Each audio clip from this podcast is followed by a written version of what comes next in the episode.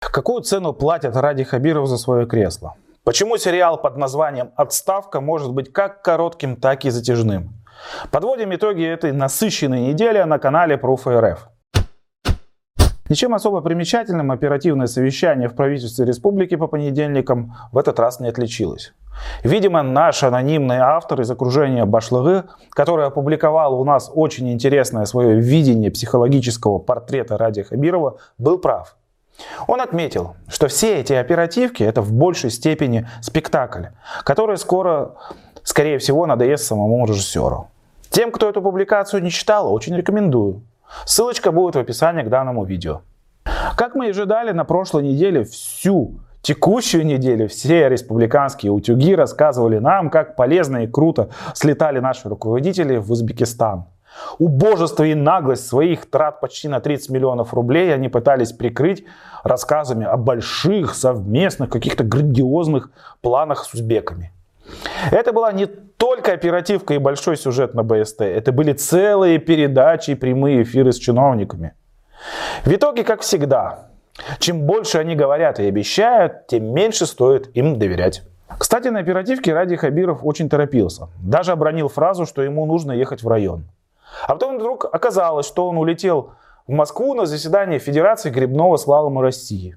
Официально данное участие объяснялось тем, что в Уфе сейчас строится грибной трек.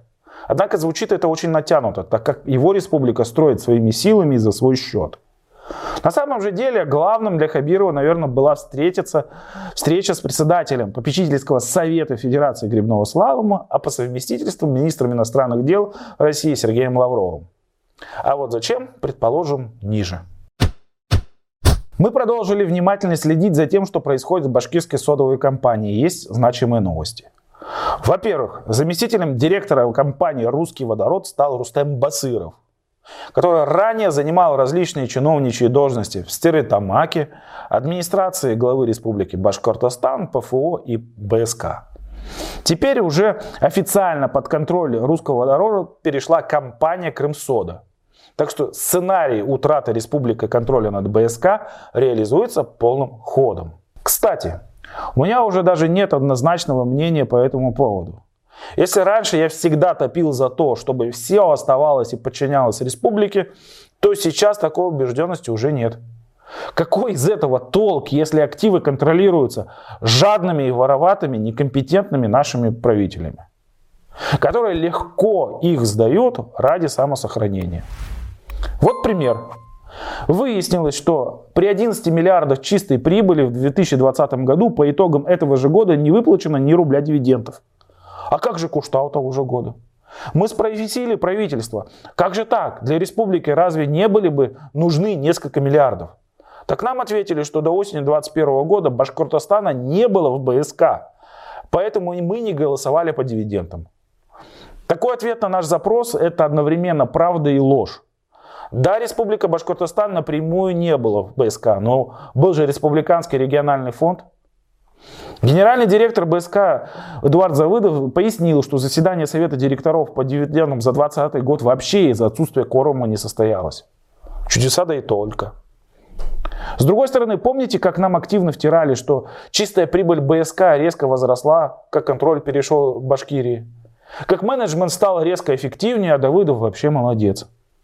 Только республика на себе не почувствовала результатов их замечательной работы.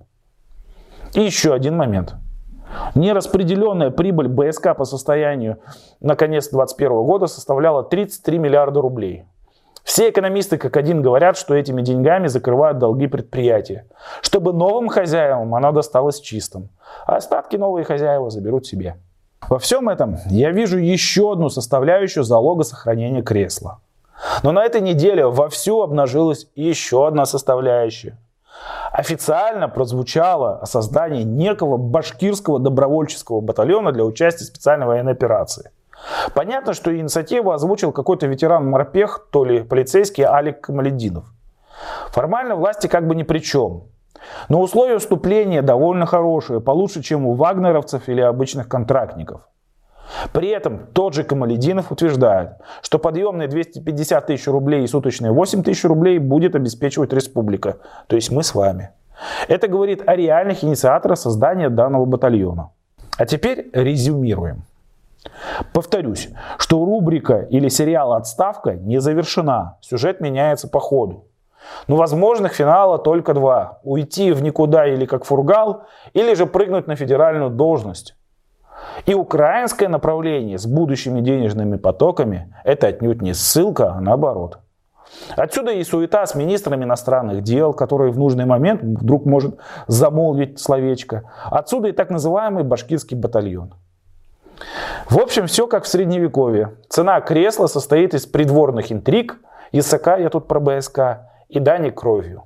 Кстати, есть информация, что в этом сериале появился старый новый персонаж. Уже не в первый раз за последние лет 10 звучит фамилия бывшего заместителя министра строительства России, выходца из республики Хамита Мавлиярова.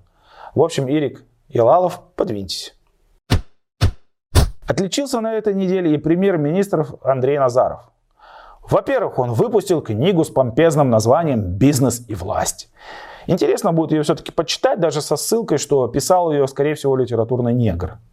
Через нее все равно можно будет узнать мировосприятие премьера. Но мне очень понравился прикол в соцсетях по поводу этой книги, что лучшей аннотацией к ней служит безвкусный клип Назарова в гангстерском стиле.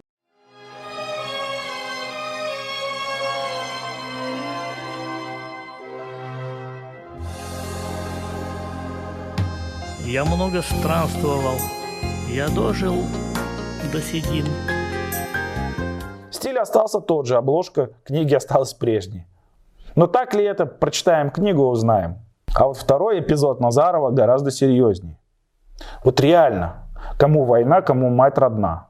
Под соусом специальной военной операции и поддержки строительной отрасли Андрей Назаров отменил до конца года норму о необходимости проведения общественных слушаний при планировке и межевании генплане застройки.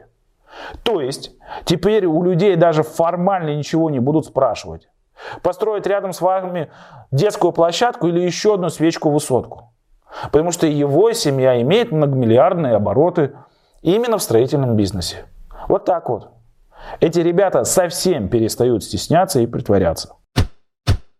Переходим к рубрике «Республика серых кардиналов». Не без удовлетворения отмечаем некоторую зачистку на акционерном обществе «Башспирт». Уволили советника генерального директора Игоря Стрижнева, которого мы считаем реальным серым кардиналом компании. Уволили кого-то из еще начальников уровнем ниже. Уволили даже водителя бывшего директора. Но на самом деле уволили всех с золотым парашютом. Водитель, вот, например, получил два отпуска плюс три оклада, всего 430 тысяч рублей. Спросите, почему вдруг простой водитель? Знающие люди говорят, что слишком зна- много знал и слишком много кому возил. Прошла информация, что проверка предприятия, которое сейчас ведется, преследует цель вовсе не выявления грехов, а подчистки концов. Бумаги, как поговаривают, якобы вовсю горят. Дичь случилась на неделе в сфере туризма.